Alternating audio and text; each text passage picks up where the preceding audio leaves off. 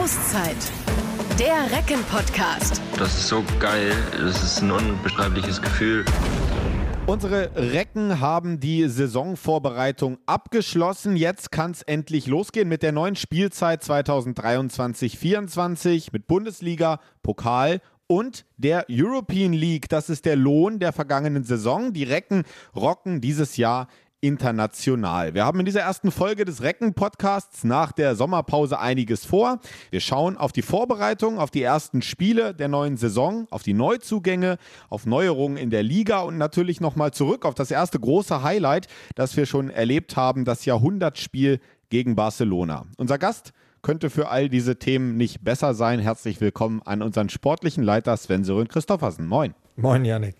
Schmöre, schön, dass du mal wieder da bist. Ähm, wir haben, äh, ich habe es gerade schon gesagt, ein bisschen was zu besprechen vor einer äh, neuen Spielzeit, eine aufregende Spielzeit, die vor uns liegt. Lass uns aber erstmal äh, nochmal kurz zurückschauen. Der FC Barcelona war zu Gast in der Reckenfestung, Jahrhundertspiel, 9000 Fans in der Halle und am Ende dann auch noch ein Sieg 40 zu 38. Wie hast du das Ganze erlebt? Es war ein rundum gelungenes Wochenende. Ähm, Barcelona ist am Samstag ja angekommen äh, haben wir unseren Partnern äh, von den Sportstrategen in der Reha im Gym noch trainiert. Ähm, waren da einfach dankbar für den Support und die Hilfe, die wir unterbreitet haben, auch was Bustransport äh, etc. angeht. Äh, waren dann am nächsten Tag bei uns in der Halle. Ich glaube, alle haben ein tolles Handballfest gesehen, was sehr farbenfroh auch war. Barcelona in den klassischen Farben, äh, blau und rot und wir in unseren Sondertrikots äh, zum Jubiläum. Ähm, das hat einfach großen Spaß gemacht. Man hat auch die Vorfreude bei den Fans gespürt. Äh, und als es dann in der zweiten Halbzeit auch nochmal, äh, ja, der Spielverlauf wollte, dass wir äh, ausgeglichen haben und sogar in Führung gehen konnten, da war auch äh, glaube ich, äh, in der Halle wieder kaum das eigene Wort zu verstehen. Und insofern war das ein rundum gelungener Handballsonntag äh, aus Sicht der Hannoveraner. Starkes Zeichen mit den Trikots auf jeden Fall. Farbe Gelb äh, bei den Recken eher untypisch, aber sie war mit drin, weil es eben äh, die Farbe der Stadt Burgdorf ist, wo es mittlerweile 100 Jahre äh, Handball gibt. Das sind die Ursprünge der Recken und toll, dass man das halt eben auch nochmal signalisiert und zeigt, dass man seine Wurzeln nach wie vor kennt. Dieser Sieg 40 zu 38 ähm, das war natürlich, war es nur ein Test. Kann natürlich aber auch einen guten Schub geben. Gestern die Jungs haben alle ein breites Grinsen im Gesicht gehabt. Die haben gerade Barcelona geschlagen. Natürlich ähm, gibt das einen Push. Wie sollte man diesen Sieg jetzt einschätzen und bewerten, auch mit Blick auf den Saisonstart? Ich habe gestern auch den Bericht, weil Christian war ja dann auch noch äh, im Sportclub beim NDR zu Gast, den Bericht gesehen, habe da auch ein Interview unter anderem von Renas gehört, der das sehr ähnlich, wie ich es auch einordnen würde, eingeordnet hat. Er sagte nämlich, dass Barcelona, und das stimmt auch, zwei, zweieinhalb Wochen hinter uns, äh, was den Vorbereitungszyklus angeht, äh, liegt, denn sie fangen einfach deutlich später als wir mit den Pflichtspielen an. Dementsprechend hatten sie eine anstrengende Turnierwoche in Bosnien hinter sich, äh, hatten den Reisestress am, am Freitag und waren davon sicherlich auch ein Stück weit beeinflusst, haben aber nicht den Eindruck gemacht, dass sie das Spiel jetzt absichtlich herschenken wollten. Insofern haben wir schon eine gute Leistung gezeigt, aber man muss es einordnen. Also es ist jetzt nicht gleich so, dass mit den Recken auch in der Champions League zu rechnen ist. Sind wir, by the way, auch gar nicht für qualifiziert. Ähm, für die Selbstvertrauen, für die Laune war das natürlich gut, nur äh, man muss es richtig einordnen und äh, das haben wir, glaube ich, und das können wir auch. Und für uns zählt jetzt der Blick nach vorne äh, äh auf das Spiel in Erlangen. Eine Frage noch äh, muss natürlich sein zu Carlos Ortega. Äh, für, auch für ihn war es ein besonderer Tag. Ich habe zumindest äh, vorher auch gelesen, dass er gesagt hat, er war schon ein bisschen äh, nervös und aufgeregt, auch äh, vor diesem besonderen Spiel für ihn persönlich. Wie hast du ihn gestern äh, erlebt? Ja, um das um das Spiel so, wie man ihn kennt, schon fokussiert. Ähm, und da waren auch natürlich auch für ihn Störfaktoren, die sonst vielleicht in so einem Routinespiel nicht der Fall sind. Familie war auch komplett zugegen. Einer seiner Söhne stand ja sogar im Aufgebot, der mhm. eigentlich mit Manuel Ortega, der normalerweise in der zweiten Mannschaft spielt, ist auch erst 17 Jahre alt auf links außen. Aber durch äh, Ausfall zweier Spieler stand er mit im Aufgebot, was irgendwie auch eine witzige Geschichte ist, denn ich kann mich noch gut erinnern, in seiner Zeit von 17 bis 21 als Trainer der Recken war Manuel häufig genug unmittelbar vor dem Spiel auf der Fläche äh, und hat dort auch schon Tore für die Recken oder in der Reckenarena, in der Reckenfestung geworfen, allerdings da noch mit seinen Geschwistern äh, ja. und auf das Tor und jetzt war er mit dem großen FC Barcelona unterwegs. Das sind, glaube ich, tolle Geschichten. Ähm, Carlos war, äh, wie man ihn kennt, sehr offenherzig, hat sich, glaube ich, gefreut, zurückzukommen und gleichzeitig nochmal, wie man ihn kennt, auch sehr verärgert darüber, wie Barcelona das Spiel noch weggegeben hat. Hat der Mannschaft äh, das auch nochmal auf seiner unnachahmlichen Art und Weise äh, nach dem Spiel transportiert und insofern äh, war es, glaube ich, für ihn ein schönes Zurückkommen, wo, wo er sich das Ergebnis sicherlich ein Stück weit anders gewünscht hätte. Und er äh, kann immer noch ganz gut Deutsch. Also äh, nach dem Spiel hatte ich auch die Gelegenheit, kurz mit äh, ihm zu sprechen. Er sagte zwar, er hat äh, vieles vergessen, aber äh, ich finde, wenn man das zwei Jahre wahrscheinlich ja kaum gesprochen hat, so eine Sprache hat er das äh, noch sehr gut gemacht. Also alles in allem äh, runder Tag, tolles Handballfest, das Jahrhundertspiel gegen Barcelona, was der Abschluss und auch der Höhepunkt der Vorbereitung war. Ähm, da gab es natürlich noch ein bisschen mehr in dieser ganzen Vorbereitung, in Sachen Training, in Sachen Testspielen. Ähm, bevor wir vielleicht nochmal auf einzelne Sachen eingehen, so insgesamt, wie ist dein Eindruck ähm, von der Mannschaft, wie ist die Vorbereitung gelaufen? Wir haben uns gut nach vorne entwickelt, also es ist wirklich für mich stringent eine Entwicklung äh, zu erkennen. Ähm, ist natürlich so, dass wir dieses Jahr nicht ganz so viele äh, Neuzugänge in, zu integrieren haben. Es ist auch eine verkürztere Vorbereitung, dadurch, dass wir ähm, durch einmal, zwei Faktoren sind letztendlich, die dort eine Rolle spielen. Zum einen die EM 24, wo äh, wir einfach nach Weihnachten kein Bundesligaspiel mehr haben. So fehlt uns da eine kleine Woche. Und zusätzlich die Olympischen Spiele 24, wo man einen Tick früher äh, im Juni aufhören muss, äh, als dass äh, wir die Saison einfach ein Stück weit vorziehen müssen. Äh, 24.08. ist kein übliches äh, Startdatum, das ist in der Regel mindestens eine Woche später. Und dementsprechend haben wir das auch relativ kompakt gestaltet, um unseren Jungs nach einer sehr kräfteraubenden äh, Saison 22, 23 auch den entsprechenden Urlaub im Sommer zu gewähren. Und äh, das waren die Faktoren, weswegen jetzt sehr viel, sehr kompakt gehalten werden musste. Das haben die Jungs aber sehr gut hinbekommen. Ich habe da trotz äh, der einen oder anderen Einheit, die länger gedauert hat und auch in der quantitativen äh, Anzahl in der Woche sicherlich höher getaktet waren als unter der Woche. Äh, viele lachende Gesichter gesehen, sehr konzentrierte Gesichter gesehen, Jungs, die zielgerichtet gemeinschaftlich gearbeitet haben. Und das sind erstmal gute Indikatoren.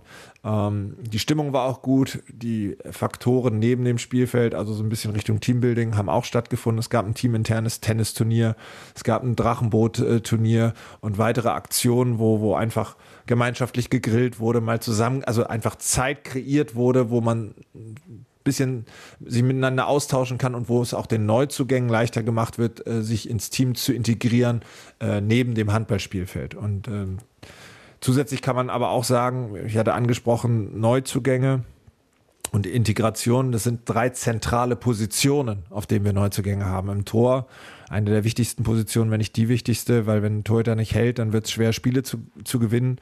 Ähm, dann haben wir die Mittelposition, also der Spielmacher, haben da mit Thielen jemanden, der, äh, glaube ich, noch eine neue Note in unser Team bringen wird und äh, Fähigkeiten hat, die er auch schon in den vergangenen zwei Jahren in Celje in der Champions League gezeigt hat.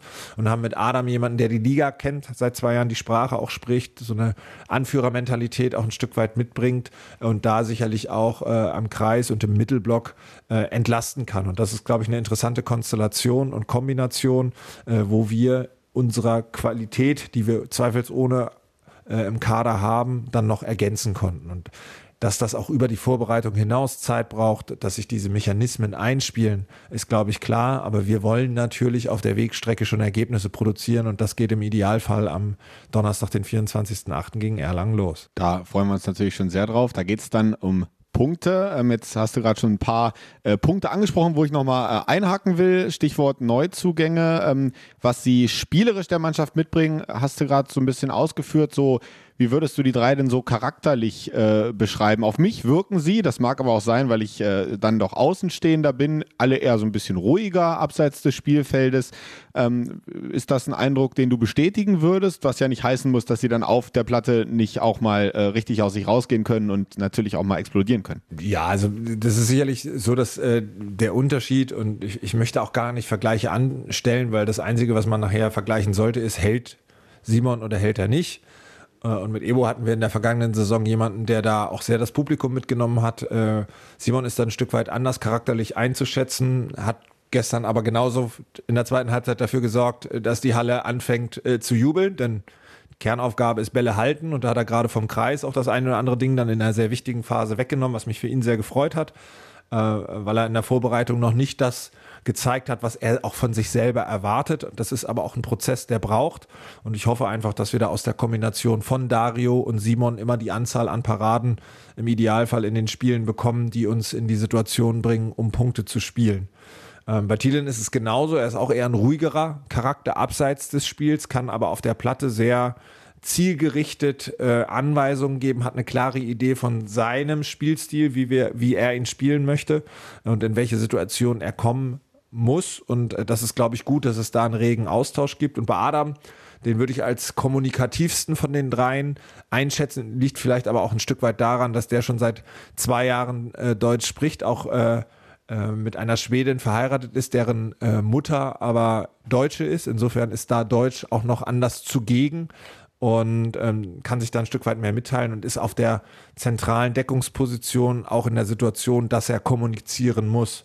Ähm, mein Blick in Anführungsstrichen von außen, ich sitze zumindest nicht mit den Jungs regelmäßig in der Kabine, ist aber so, dass alle sehr gut schon äh, ihre Anspruchs- oder Ansprechpersonen im Team gefunden haben äh, und alle, äh, ohne dass wir es irgendwie geskriptet hätten für sie, schon hinterlegt haben, dass äh, auf vielen Wegen ihnen der Einstieg äh, in Hannover und in die Mannschaft sehr leicht gemacht wurde.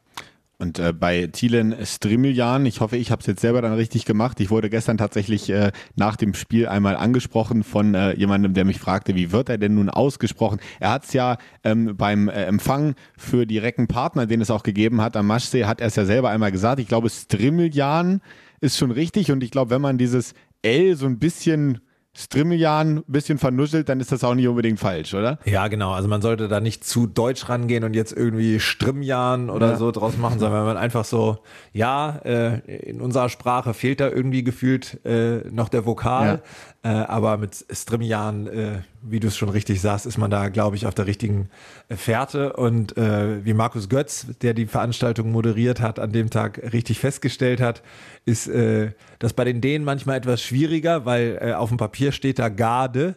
Ja. Äh, wo man auch sagt, ja, kein Problem, kann ich aussprechen. Und da hat Simon auch absolut kein Problem mit, aber mein Bild ist dann immer so die heiße Kartoffel im Mund, die irgendwo noch so halb stecken geblieben ist, weil das ist irgendwie so wie Girl ja, oder ja. sowas. Also das ist äh, schwer für uns äh, zu imitieren, deswegen bleibe ich bei Simon Garde. Ich glaube, das ist unfallfreier. Ja, dann äh, einigen wir uns auf Garde und auf Strimmeljan und ähm, bei, bei Adam, Nüfjell, Adam um mit Nüfjell haben wir kein Problem und dann sind also diese Unklarheiten beseitigt vor äh, Beginn der Saison.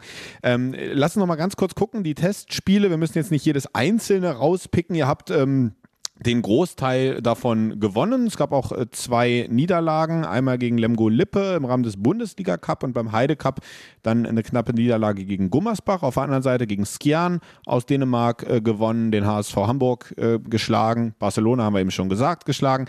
Ähm, alles in allem, welche Rolle spielen Ergebnisse für dich oder geht es da tatsächlich immer mehr darum zu sehen, ähm, taktische Vorgaben, die man sich in Spielen gesetzt hat, Inwieweit hat man sie erfüllt? Inwieweit hat man eine Entwicklung genommen? Es geht äh, in so einem Verlauf der Vorbereitung zunächst darum, Erkenntnisse zu gewinnen. Das heißt, äh, natürlich sind äh, auf der Wegstrecke Ergebnisse nicht unrelevant.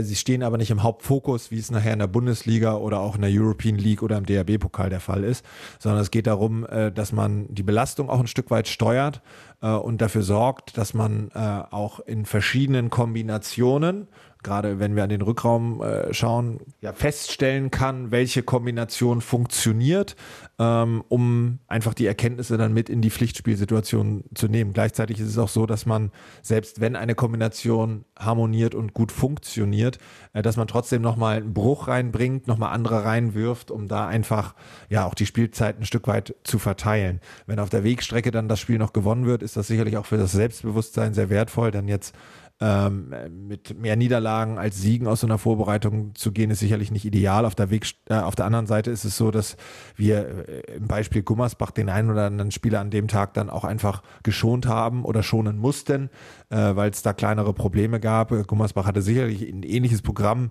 in den Knochen, wenn nicht sogar mehr, aber äh, an der Stelle geht man dann auch kein Risiko mehr und versucht nicht auf Teufel komm raus das Spiel zu gewinnen. Muss man im Positivfall übrigens auch beim FC Barcelona sagen, weil auch dort haben wir am Ende versucht, allen noch Spielanteile zu bekommen, haben auch unsere Nachwuchsleute, die dabei waren, allen voran äh, mit Justin Wolny, der durch den Ausfall von Vincent Büchner auch mehr Spielanteile nochmal hatte, aber auch Luis Rodriguez, da noch Zeiten gegeben, damit die einfach auch teilhaben können an diesem Handballfest. Äh, und insofern wollen wir die Ergebnisse gar nicht so hoch hängen in die, ein wie in die äh, eine wie in die andere Richtung. Wichtig ist ähm, das, was man auf dem Video nachher sieht, dass man da äh, eine Entwicklung auch feststellen kann in den verschiedenen Bereichen. Da reichen auch äh, fünf Wochen Vorbereitung nicht für. Äh, das wird etwas sein, was einen auch auf der Wegstrecke äh, der, der Saison und der Pflichtspiele weiter begleiten wird. Aber wichtig ist diese Entwicklung, dass man, dass die spürbar und wahrnehmbar ist äh, und dann äh, nimmt man die Ergebnisse als Randnotiz sicherlich auch zur Kenntnis. Justin Wolny übrigens einer, der, glaube ich, gestern mit das breiteste Grinsen dann auch äh, hatte, so als er mir begegnet ist. Ähm, paar Tore gemacht und äh, das äh, wird sich für den wahrscheinlich äh, wahnsinnig angefühlt haben gestern in dieser Halle gegen diesen Gegner. Also absoluten Respekt und Glückwunsch nochmal dazu an Justin, wenn er den Podcast äh, hören sollte, wovon ich natürlich mal ausgehe. Ähm, du hast eben auch noch angesprochen, äh, neben dem Training, neben den Testspielen wurde noch ein bisschen was gemacht. Ihr wart äh, Drachenboot fahren, wie du gesagt hast, und äh, das Tennisturnier möchte ich nochmal ansprechen. Äh, sehr interessant. Jonathan Edwardson im Finale gegen Branko Vujovic äh, durchgesetzt. Und dritter Platz, auch sehr interessant, geht an Christian Prokop, der gegen Simon Gade, das kleine Finale sozusagen, gewonnen hat. Unser Coach, äh, also ein echtes Multitalent. Ja, auch ein Ehrgeizling, ne? muss man ja wirklich sagen. Ich glaube, er hat sich insgeheim geärgert, dass er nur das kleine Finale bestreiten durfte. ähm, Eddie hat das aber wirklich äh, gut gemacht mit einer etwas unkonventionellen Technik, war aber so eine schwedische Ballwand, der gar nicht groß auf Angriff gespielt hat, sondern einfach den Ball immer zurück ins Feld gebracht hat und gewartet darauf, äh, und darauf gewartet hat, dass, dass der Gegner im Zweifel einen Fehler macht. Und es war auch äh, ein sehr, sehr warmer Tag. Äh, die Jungs hatten intensiv trainiert äh, und ein etwas unkonventionelles Konstrukt, weil äh, man muss ja irgendwie so strukturieren, dass alle auch halbwegs gleichzeitig fertig sind. Das heißt, wir haben äh, Punkte in einem gewissen Zeitraum gespielt, mhm. äh, mit wechselndem Aufschlag nach zwei Aufschlägen. Äh, und äh, ja, ich möchte gar nicht sagen, dass der eine oder andere da auch auf Zeit gespielt hat oder so, aber solche Faktoren werden dann plötzlich auch oder spielen dann eine Rolle. Christian hat sich da sehr gut geschlagen, hat, glaube ich, im letzten Jahr äh, die Tischtennis äh, Konkurrenz auch dominiert. Stimmt, ja. Hm. Ähm, und beim Tennis hat es jetzt nicht für den ganz großen Wurf, aber immerhin fürs Podium äh, gereicht. Und ich glaube, es war für alle ähm, ein, ein, toller Nachmittag dann noch, der abgerundet wurde mit einem Grillabend bei Christian äh, zu Hause, wo die Familie eingeladen hat. Äh, Christian am Grill stand zusammen mit seinem Sohnemann. Äh, Christians Frau ein total tolles äh, Buffet äh, zusammengestellt hat. Und ähm, das war etwas, wo die Jungs auch länger sitzen geblieben sind und auch da so ein Rahmen war, wo man sich einfach mal gut unterhalten konnte und auch äh, feststellen durfte, dass äh, anscheinend die Stimmung im Team gut ist und dass äh, die Charaktere auch aufeinander passen. Ist natürlich immer einfacher, wenn wir jetzt auf der Wegstrecke auch erfolgreich sind, dann glaube ich, haben wir gute Chancen, dass die Stimmung auch gut bleibt. Ja. Also ähm, Jonathan Edwardson nehme ich mit, ist die Ballwand. Äh, ich spiele ja auch seit ein paar Jahren Tennis und ich kann also bestätigen, das sind mit die unangenehmsten Gegner. Ich glaube, du bist ja da auch äh, ein bisschen aktiv. Ja, ich hatte leider das Problem, also das soll auch nie einer blöden Ausrede klingen, dass ich äh, eine leichte Muskelverletzung auch hatte und leider nahegelegt bekommen habe, nicht mitzuspielen. Äh, ich, ich wäre wahrscheinlich ähnlich ehrgeizig unterwegs gewesen. Also äh, jedenfalls äh, immer so ein Ding, wenn ich gegen solche Leute spiele, habe ich auch immer das Problem, dass ich mir denke, wenn man alles quasi selber machen muss, jeder Ball kommt zurück und äh, das macht es schwer. Also wenn man da die Sicherheit hat und den Ball zurückgeben kann, bringt das äh, zumindest auf einem, bis zu einem gewissen Niveau im Tennis durchaus Erfolg, äh, wie man jetzt bei Jonathan ja wieder gesehen hat. Machen wir da mal einen Haken dran an die Vorbereitung. Ähm, und bevor wir jetzt gleich auf die ersten Spiele schauen, möchte ich aber noch einmal ein großes Event äh, erwähnen, was wir im Sommer erlebt haben in Handball Deutschland, was äh, nicht unterschlagen werden soll, nämlich die U21 WM, die mit Gold, mit dem Titel für Deutschland zu Ende gegangen ist, mit Renas Uschens und Justus Fischer, zwei Recken mit dabei, die äh, erheblichen Anteil hatten. Die waren nicht nur irgendwie dabei, sondern die waren ähm, wichtige Säulen in diesem Team. Und ähm, ja, natürlich ist man bei den Recken besonders stolz, nehme ich an. Wie stolz macht ein sowas? Zwei U21 Weltmeister, wie klingt das? Das klingt gut und das ist äh, generell, wie sich das ganze äh, Turnier präsentiert hat. Es hat ja auch in Deutschland stattgefunden ähm, mit äh, Vorrunden Standort Hannover, was es ja auch nochmal besonders gemacht hat, zu einer damals noch sehr heißen Phase. Die Regenphase kam dann dazwischen und einer Swiss Life Hall, die ich selten so aufgehitzt äh, oder auf, aufgeheizt, mhm. so heißt es richtig, äh, erlebt habe, weil dort ja den ganzen Tag Spielbetrieb war, vormittags ähm, auch ein super Konzept, viele Schulen in die Hallen äh, gekommen sind und dort äh, die Leistungshandball auf höchstem Niveau sehen durften, so natürlich auch Interesse geweckt wird für die nächsten Generationen, die wir dann äh, hoffentlich auch wieder äh, erfolgreich auf der Handballplatte erleben werden. Und in den Nachmittags- und Abends-Sessions dann äh, eben auch unsere deutschen Jungs, äh, leider Gottes muss man fast noch sagen, nicht mit Gegnern geprüft, die sie wirklich an den Rand ihrer Leistungsfähigkeit gebracht haben, was glaube ich auf der Wegstrecke dann auch so ein Switch war für den äh, im weiteren Verlauf des Turniers, weil plötzlich dann Mannschaften, ich glaube Dänemark und Frankreich war es dann, die dann äh, auch kamen, ähm, sie anders gefordert haben mhm. und äh, das dann zumindest auch mal auf der Kippe war, wo man fast nochmal einen sieben Tore Vorsprung verspielt hat. Aber nichtsdestotrotz haben die Jungs sich da selber rausgezogen und haben es dann auch geschafft, in den wirklich ganz, ganz wichtigen Spielen äh, an, äh, an, nah ans Leistungsoptimum zu kommen. Und du hast es gesagt, Justus und Renas, Renas als Kapitän, Justus äh, als Emotional Leader, als äh, Spieler im Deckungszentrum und vorne als Kreisläufer in ganz, ganz wichtigen Positionen, die da auch herausgestochen haben.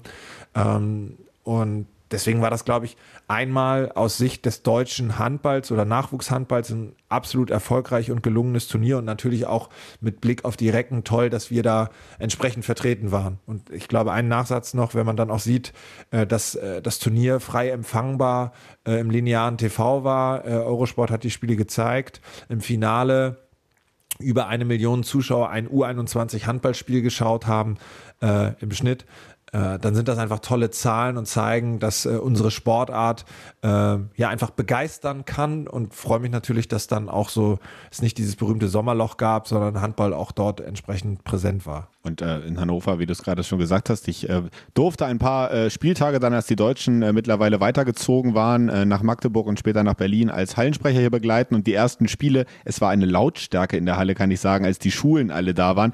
Das war Wahnsinn und auch die Mannschaften, die da gespielt haben, haben das das echt sichtlich genossen, diese Atmosphäre, die da geherrscht hat. Die Japaner zum Beispiel waren da. Ich weiß nicht, ähm, ob die das aus ihrer Heimat überhaupt äh, kennen, solche Lautstärken in Handballhallen. Jedenfalls, ähm, sie haben alle gelächelt und sich gefreut. Also das war eine tolle Idee, die da ähm, ähm war, dass man die Kinder da reinholt und da auch super Stimmung schafft. Ja, nicht nur Stimmung, sondern auch die Anzahl an Zuschauern, ja. äh, die dem Turnier gerecht werden, weil es ist leider Gottes so, ähm, und das freut mich einfach, dass wir in Deutschland auf, in den Top-Ligen, sprich der HBL oder auch in der, in der zweiten Liga, äh, so gute Zuschauerzahlen haben und dass wir das auch auf diese Turniere transportiert bekommen, weil ähm, es durchaus auch mal vorkommt, dass in anderen Nationen, ohne dass das Werten klingen soll, äh, da dann vielleicht 100 Leute oder 150 Leute in der Halle sitzen und das hat, da, da ist natürlich schwer, so ein Turnierflair auch wirklich aufkommen zu lassen und das hat, glaube ich, nicht nur der deutschen Mannschaft, sondern auch allen Mannschaften geholfen, dass da einfach ganz andere Besucherzahlen dahinter standen. Ja, und der Titelgewinn, ähm, gerade jetzt natürlich bei uns speziell für Renas und Justus, hat noch ein bisschen nachgewirkt. Wir haben nämlich äh, gerade erst jetzt, gab es einen schönen Termin für die beiden. Sie durften sich ins Goldene Buch der Stadt Burgdorf eintragen und ins Goldene Buch der Region Hannover. Das Ganze hat im Schloss in Burgdorf äh, stattgefunden. Und wenn ich mit den beiden mal gesprochen habe, und das ist natürlich immer das Thema jetzt, das kommt gern auf, A-Nationalmannschaft, Perspektive für die A-Nationalmannschaft. Mein Eindruck ist, ähm, dass die beiden das natürlich mitnehmen, dass sie das genießen, aber dass ihnen auch schon noch bewusst ist, also sie heben jetzt nicht ab. Ihnen ist bewusst, das ist noch ähm, Arbeit, es ist Konstanz erforderlich, um diesen nächsten Schritt in die A-Nationalmannschaft zu gehen. Also die ordnen das auch beide dann schon ganz richtig ein, oder? Ja, ich würde nicht nur die A-Nationalmannschaft da drüber stellen, sondern ich würde auch generell den Bundesliga-Betrieb da drüber stellen, weil das ist letztendlich ein Wettbewerb in der eigenen Altersklasse, was nicht äh, mindernd sein soll, was die Leistung angeht. Aber es ist natürlich so, wenn man sich auf Bundesliga-Ebene durchsetzen will, dann ist natürlich das äh, eine Open Class und da ist das Alter egal. Äh, dementsprechend die Konkurrenz äh, auch nochmal vielschichtiger. Und die A-Nationalmannschaft, da ist es dann, dann natürlich irgendwann ein ganz dünnes Nadelöhr. Und da ist es, glaube ich, schon gut, wenn man auch positiv heraussticht in seiner eigenen Altersklasse, wenn man diese Ziele äh, Bundesliga, A-Nationalmannschaft darüber eben auch bespielen möchte. Und da haben beide aber auch, sind ihrer Rolle entsprochen, die man ihnen vorher auch zugeteilt hat. Und das ist ja auch manchmal gar nicht so einfach, Erwartungen dann eben einfach eben oder einfach zu erfüllen. Dementsprechend haben sie da, glaube ich, nochmal viel Support mitgenommen. Ist ja auch nicht ganz einfach, wenn andere dann eine Sommerpause haben und man selber unmittelbar, weil das muss man sich auch mal äh, vor Augen führen. Wir haben dann äh, an dem Wochenende unsere Europa-Quali-Ding festgemacht in Stuttgart. Es ja. war ein Samstag, lass mich nicht lügen. Ja, ja. Äh, und Montag war Vorbereitungsbeginn für die U21. Und diesen Switch zu machen und da dann nochmal wieder Gas zu geben, sich einem Ziel unterzuordnen, darauf hinzuarbeiten, das dann zu genießen. Äh, dann haben die Jungs auch nochmal von uns eine extra Woche Urlaub bekommen und in Summe drei Wochen gehabt. Nur man muss sich dann auch vor Augen führen, das heißt nicht drei Wochen Füße hochlegen, sondern in der letzten Woche kriegt man zumindest schon mal wieder Hausaufgaben mit, dass man sich ein bisschen betätigt, weil einem selber dann ja auch noch eine Woche wieder fehlt von der eigentlichen Vorbereitung.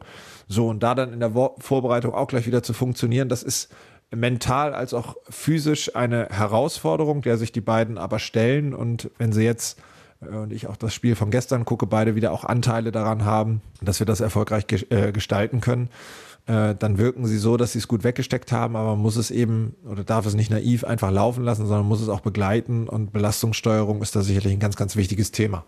Also, wir halten fest, ähm, wir sind unfassbar stolz auf die beiden, insgesamt auf das deutsche U21-Team und ähm, können, glaube ich, sagen, dass das ein tolles Event war, ein tolles Turnier, in Deutschland, aber auch in Griechenland, wo es zum Teil stattgefunden hat und ähm, ja, können uns, äh, glaube ich, äh, auf die Schulter klopfen, so ein bisschen als Deutschland und sagen, das haben wir, glaube ich, ganz gut hingekriegt, dieses Turnier, nicht nur unsere Mannschaft.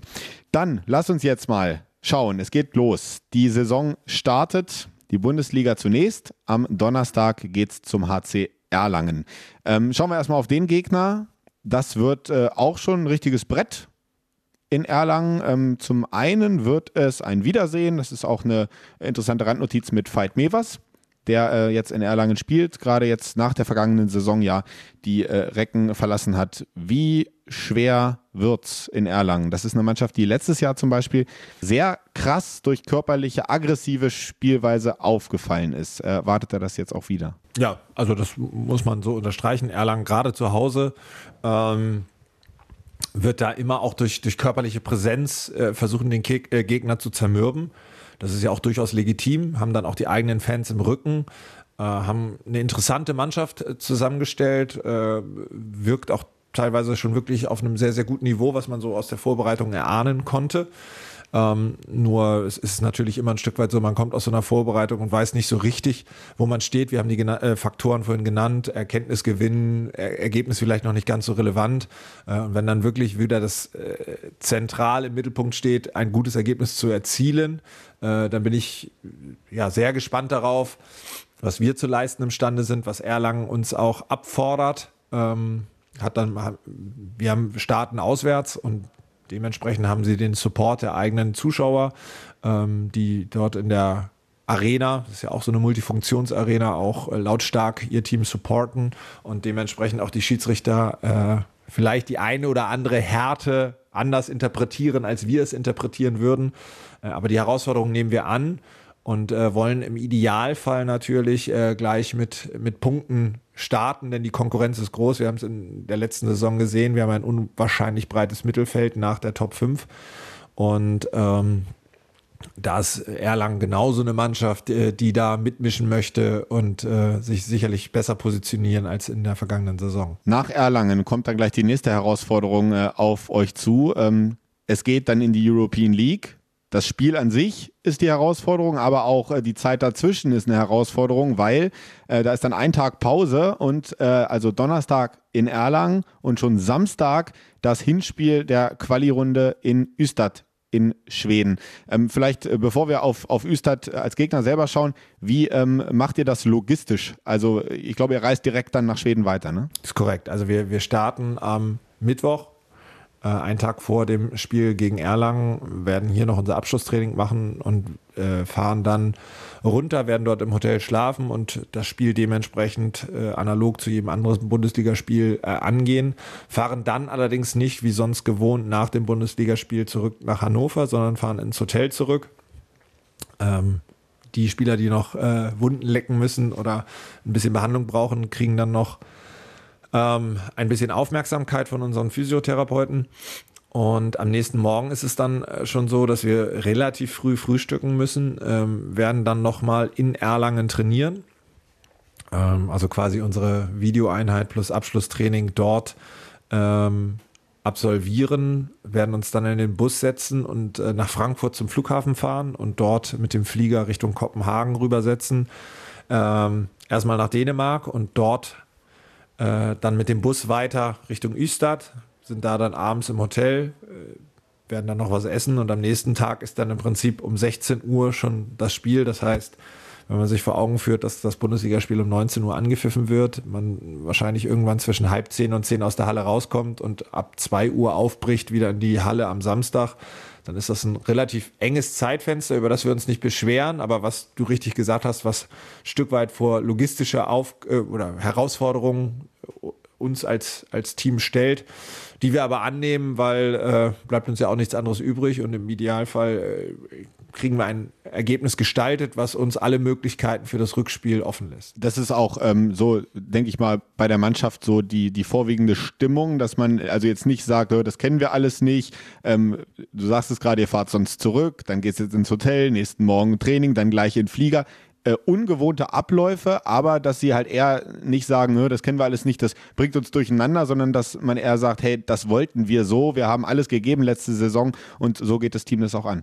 Ja, und die Herausforderungen sind auch nicht die, die im Zweifel die mehr Spiele, sondern wirklich einfach die Reiserei und die Logistik dazwischen, weil es einfach so ist, dass man natürlich dann auch auf gewisse Linienflüge und so weiter angewiesen ist und äh, von Nürnberg geht an dem Tag nichts, äh, was zeitlich bei uns in den Rahmen passt, dass man entweder noch in Deutschland oder dann später in Schweden trainieren kann äh, und was auch realistisch erreichbar ist mit einer vertretbaren äh, Schlafstundenanzahl für die Spieler. So und das sind natürlich viele Faktoren, äh, die da übereinander zu bringen sind. Auch äh, wann die Jungs wo noch was essen, sind dann so kleine Nadelöhre, wo man, wo man Lösungen schaffen muss. Und äh, da sind die Jungs aber sehr positiv, wie du es richtig sagst.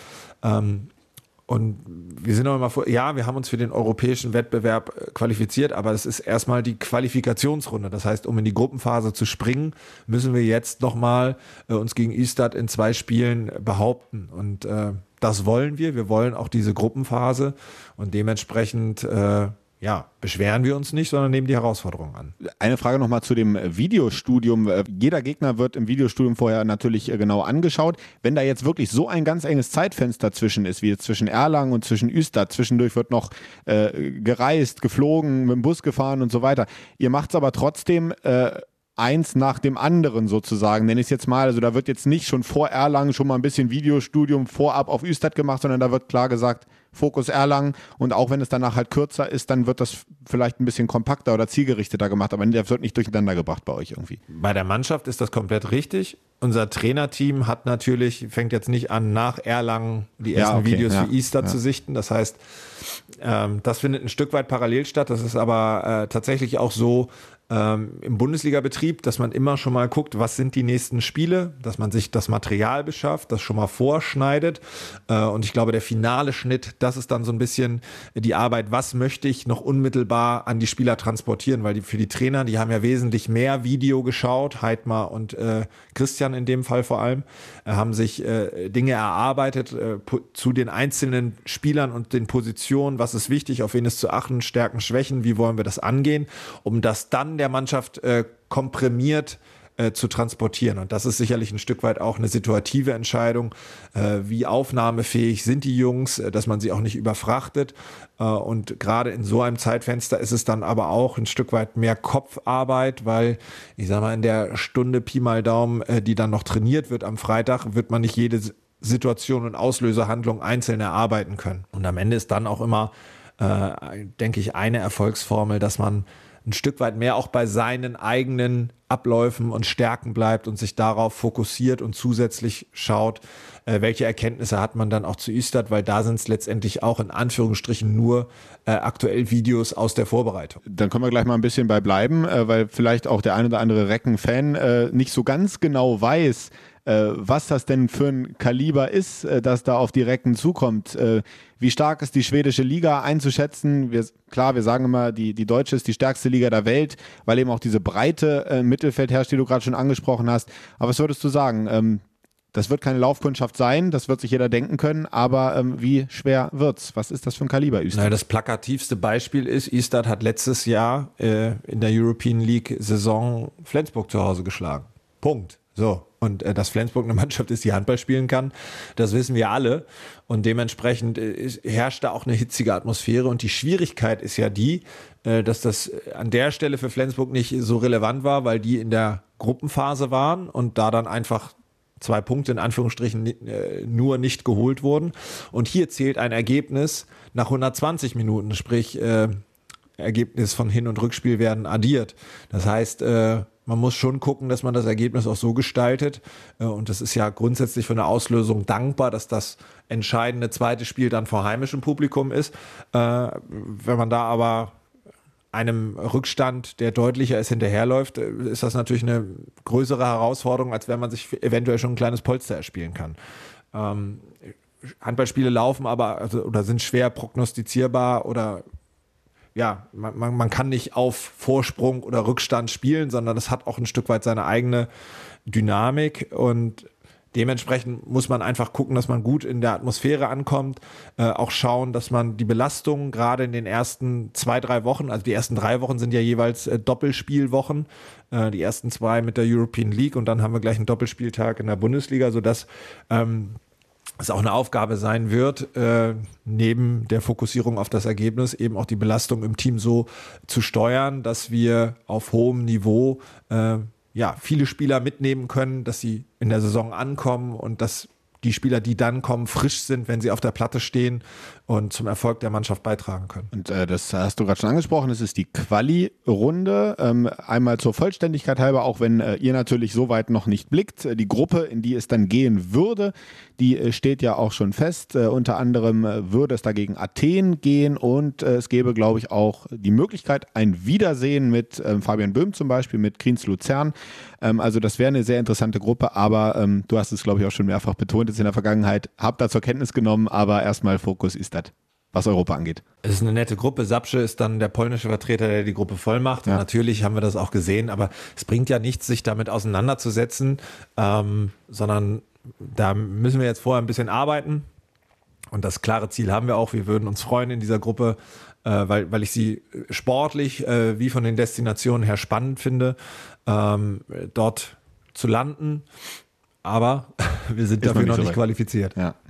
Ähm, eine kleine ähm, Frage, die vielleicht auch noch aufkommt in diesem Hin- und Rückspiel. Es gibt dort keine irgendwie geartete Regel mit Auswärtstoren und sonst was, sondern es ist tatsächlich so, die ähm, ge tatsächlich geworfene Zahl der Tore nach 120 Minuten zählt, sollte die gleich sein, gäbe es eine Verlängerung, richtig? Richtig, wobei man äh, sehr intensiv dieses Regelwerk dann auch nochmal äh, lesen wird, wenn, wenn man dann mal angefangen hat zu spielen und das, das sind so kleine, feine Faktoren, die sich dann immer wieder verändern. Ähm, im Idealfall äh, gibt es die Situation nicht, dass wir da noch äh, über etwaige Verlängerungen oder so nachdenken müssen, sondern äh, wir regeln das vorher sportlich. Ähm, es wird jetzt aber erstmal der Start der Bundesliga-Saison und äh, das Hinspiel wichtig sein und dann schauen wir mal auf der Wegstrecke, äh, weil auch da zu planen, jetzt besonders viele Auswärtstore zu werfen oder so, äh, wäre, glaube ich, überfrachtend als mehr ergebnisorientiert das Spiel anzugehen. Ja.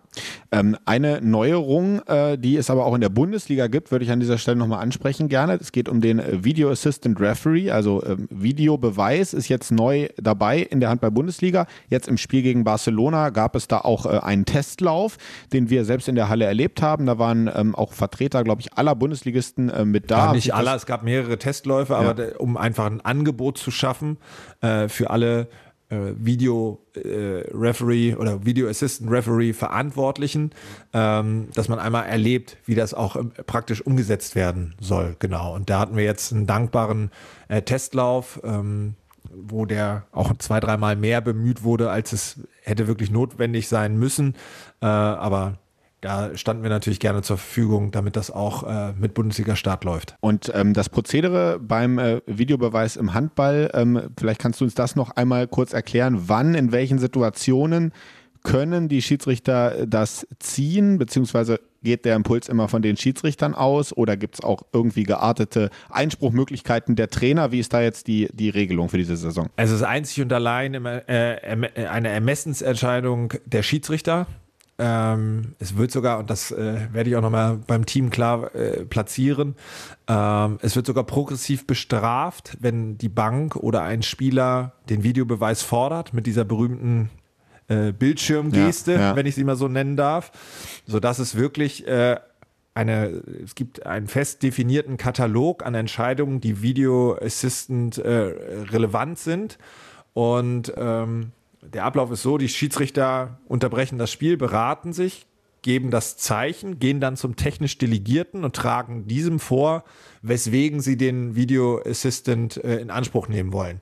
Der überprüft dann quasi, ist das eine regelgerechte Verwendung für diesen äh, für dieses Verfahren und gibt das dann im Idealfall frei. Dann sind auch nur die beiden, die an diesem Bildschirm treten, und zusammen mit dem äh, Verantwortlichen dann darum bitten, welche Szene äh, nochmal angeschaut werden soll, vor, zurück, welche Winkel er zur Verfügung hat, um eine bestmögliche Entscheidung zu treffen. Dann beraten sie sich, gehen wieder zum Delegierten, tragen diesem ihre Entscheidung vor und wie das Spiel fortgesetzt werden soll.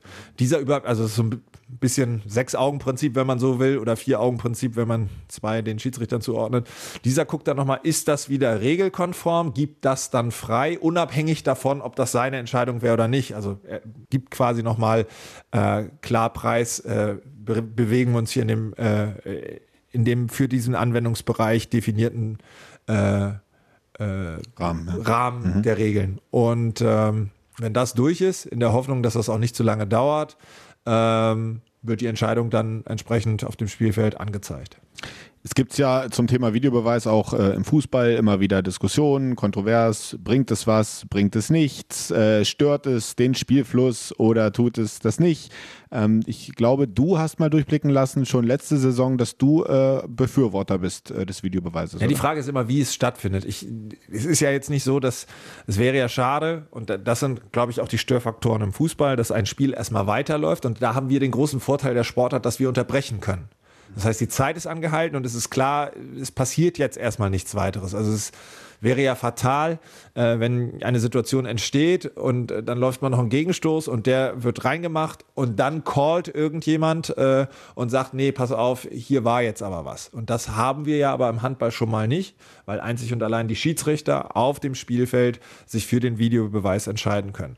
Sodass das Spiel in aller Regel auch unterbrochen sein wird. Das heißt, ich erhoffe mir im Idealfall mehr Fairness, also klarere Entscheidungen, gerade wenn es brenzlig wird äh, und mehr Sicherheit letztendlich auch für die Schiedsrichter auf dieses Tool zurückgreifen zu können. Wenn wir so eine Situation haben und das so entstehen kann, äh, dann ist doch viel geholfen, weil unsere Sportart ist sehr dynamisch, ist sehr schnell und ob dann eine Hand mal durchs Gesicht gewischt ist oder nicht, ähm, ob da jemand nochmal äh, unterlaufen wurde und eine schwerwiegende Verletzung in Kauf genommen wurde. All diese äh, Sachen sind natürlich nicht immer mit der direkten Wahrnehmung äh, vielleicht das Abbild der Realität. Weil es passiert verdammt viel auf diesem Niveau in der Geschwindigkeit. Und da sich auf so ein technisches System äh, zurückzuziehen, in der Hoffnung, dass es nicht inflationär in Anspruch genommen wird, weil das wäre, glaube ich, der Faktor, der es dann zerklüftet und der anstrengend wird, auch für das Gesamterlebnis, äh,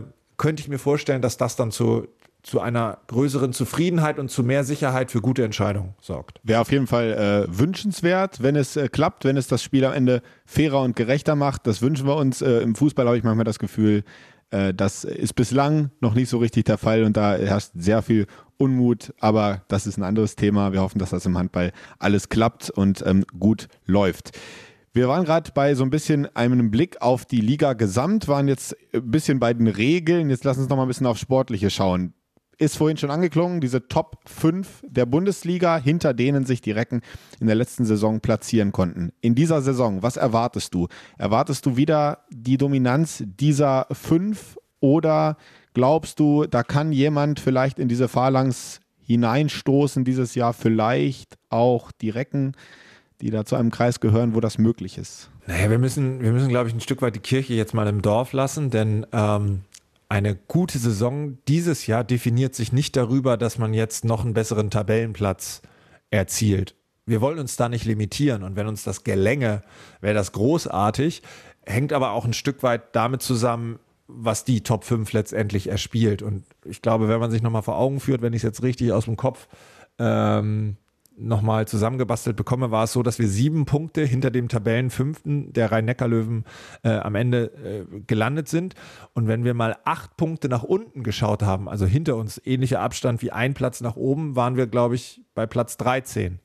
Das zeigt, wie eng dieses Mittelfeld beieinander ist und wie groß doch der Gap Richtung Top 5 ist.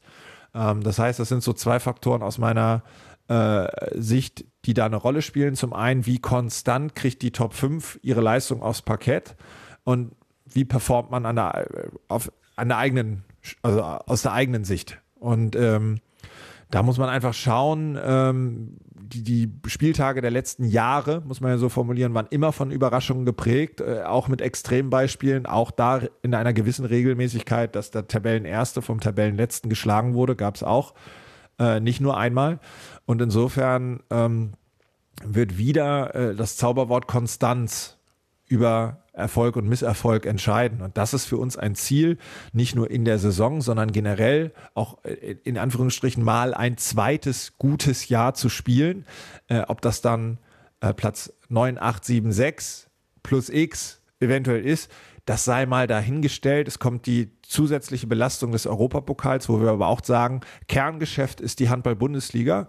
Äh, und daran wird sich, weil es auch das Abbild des gesamten Jahres ist, definieren, haben wir ein gutes oder schlechtes Jahr gespielt. Am Ende sind wir aber auch alle Leistungssportler und wollen in jedem Wettbewerb, und da gibt es auch noch den DRB-Pokal, ähm, erfolgreich sein und uns nicht limitieren gehen natürlich mit dem Mindset in jedes Spiel, es auch gewinnen zu können, wissen aber auch, dass es äh, nahezu unmöglich ist, jedes Spiel zu gewinnen bei der Leistungsdichte. Und deswegen ähm, bin ich sehr gespannt, was dabei rumkommt. Es gibt ja traditionell immer auch Mannschaften, die dann positiv überraschen. Es gibt Mannschaften, die hinter uns letztes Jahr äh, lagen mit Melsung, mit Göpping, mit Leipzig, mit Hamburg, die das super machen, mit Gummers. Das sind so viele Mannschaften, die man aufziehen kann. Erlangen als ersten Gegner. Äh, wo man sagt, die hat man alle auch hinter sich gelassen. Äh, das einfach nur annähernd zu bestätigen, wäre schon wieder ein richtig großer Erfolg für uns. Okay, das war jetzt äh, quasi auch schon äh, die Beantwortung meiner Abschlussfrage. Die wäre so ein bisschen gewesen, äh, was das Saisonziel ist. Ich glaube. Ähm, Schreib, äh, schreiben wir hinter Sie oben oder so, ne? genau. Das haben wir dann schon beantwortet. Ähm, Kriege ich zum Abschluss von dir noch einen Tipp, was den deutschen Meister angeht? nach der Saison. Ja, ich will nicht einfach nur einen Namen sagen, weil man sich natürlich schon Gedanken auch dazu macht. Äh, rein vom Kader her muss man wirklich aufhorchen, was Flensburg zusammengebastelt hat, weil das ist tolle Transferpolitik, äh, interessanter Kader auf, auf jeder Position. Ähm, Magdeburg mit, mit ihrer äh, Konstanz, muss man letztendlich sagen. Ne? Auch äh, wenn es letztes Jahr jetzt nicht ganz zum Meistertitel gereicht hat, sind sie dann beiläufig trotzdem Champions, League-Sieger League geworden. Ja. Brutale, äh, brutale Saison auch an der Stelle wieder. Tolle Leistung, toll anzusehender Handball. Haben mit Felix Klar äh, einen ganz tollen Handballer auf der Mittelposition dazugekommen. Gisli Christiansson leider mit der Schulterverletzung jetzt erstmal längerfristig raus. Äh, Abgang von Kai Smith, wie Magnusson zurückkommt, muss man mal sehen, aber mit denen ist auch immer zu rechnen, weil sie einfach dieses System verinnerlicht haben und einen ganz klaren Plan haben. Äh, Kiel, die natürlich mit Landin und Sargosen zwei klangvolle Namen haben ziehen lassen. Trotzdem macht sowas ja manchmal auch Platz äh, für die nächste Generation. Haben jetzt gerade ein bisschen Verletzungspech auf der Rückraumrechten Position und im Tor. Deswegen vielleicht dieses Jahr nicht der ganz klare Top-Favorit. Äh, letztes Jahr habe ich noch ganz klar Kiel gesagt, äh, auch wenn das jetzt sich im Nachhinein leicht behaupten lässt. Das war aber mein, mein Meisterschaftstipp. Ähm, die Füchse auch Jakob Holm verloren. Ähm, aber trotzdem immer mit zu rechnen, weil auch viele Könner äh, aber auch im erweiterten Kreis eher, genauso wie die Rhein-Neckar-Löwen, so dass ich ein bisschen das Gefühl habe, dass das ja irgendwie so ein Gespür von mir ist so ein bisschen, dass Flensburg dran sein könnte, wenn sie die Neustrukturierung schnell hinbekommen, weil mit Smits, mit Pütlik, Jürgensen am Kreis, dazu die, die Alteingesessenen mit Gottfriedsson, äh, Möller-Buric im Tor, äh, das sind so viele Namen und da, da, hat man noch andere Leute, die, die da auch noch sind und hinten dran stehen. Äh, Golla als Kapitän äh, fast schon an die Seite gestellt, so nach dem Motto, also das ist, da, da ist so viel Qualität in diesem Kader, ähm, wo man auch sagt, das könnte ich mir vorstellen, mit einem Trainer, der neues, neues Flair reinbringt, in, in noch jung, ähm, in, in, Dänemark sehr erfolgreich, sodass mein Tipp jetzt mal wäre, um mal was anderes zu sagen, vielleicht die SG Flensburg-Handewitt. Also wir halten mal fest, ähm, das hat man eben auch bei deinen Ausführungen gemerkt, es bleibt weiter äh, eine absolut spannende Liga. Es bleibt, da sind wir uns, glaube ich, eigentlich die stärkste Liga der Welt. Und ähm, ja, es macht einfach jedes Jahr aufs Neue wieder Spaß, in so eine Saison zu starten, wo man nie so richtig weiß, was passiert, ähm, was passiert oben, was passiert in der Mitte, was passiert unten. Und das macht es doch am Ende auch so schön. Wir freuen uns auf jeden Fall ähm, in erster Linie natürlich auf äh, den äh, sehr vollgepackten Saisonstart unserer Recken. Wir haben es gesagt, Erlangen auswärts, dann geht es nach Üstad, dann am 31.08. das erste Heimspiel. Da kommt dann Eisenach, der Aufsteiger, zu uns und dann ein paar Tage später schon wieder Üstad zum Rückspiel in der European League. Mehr Handball geht fast gar nicht äh, in den ersten Wochen der neuen Saison und ähm, ich würde sagen, gehen wir es an. Das macht richtig Bock und danke, dass du heute da warst, Smürre. Sehr gerne. Unser traditioneller Abschluss ist natürlich wieder unser Schlachtruf, den wir alle aus der Reckenfestung kennen. Recken! Rocken! Der Recken Handball Podcast. Eine Produktion von Antenne Niedersachsen. In Zusammenarbeit mit der TSV Hannover Burgdorf. Die Recken!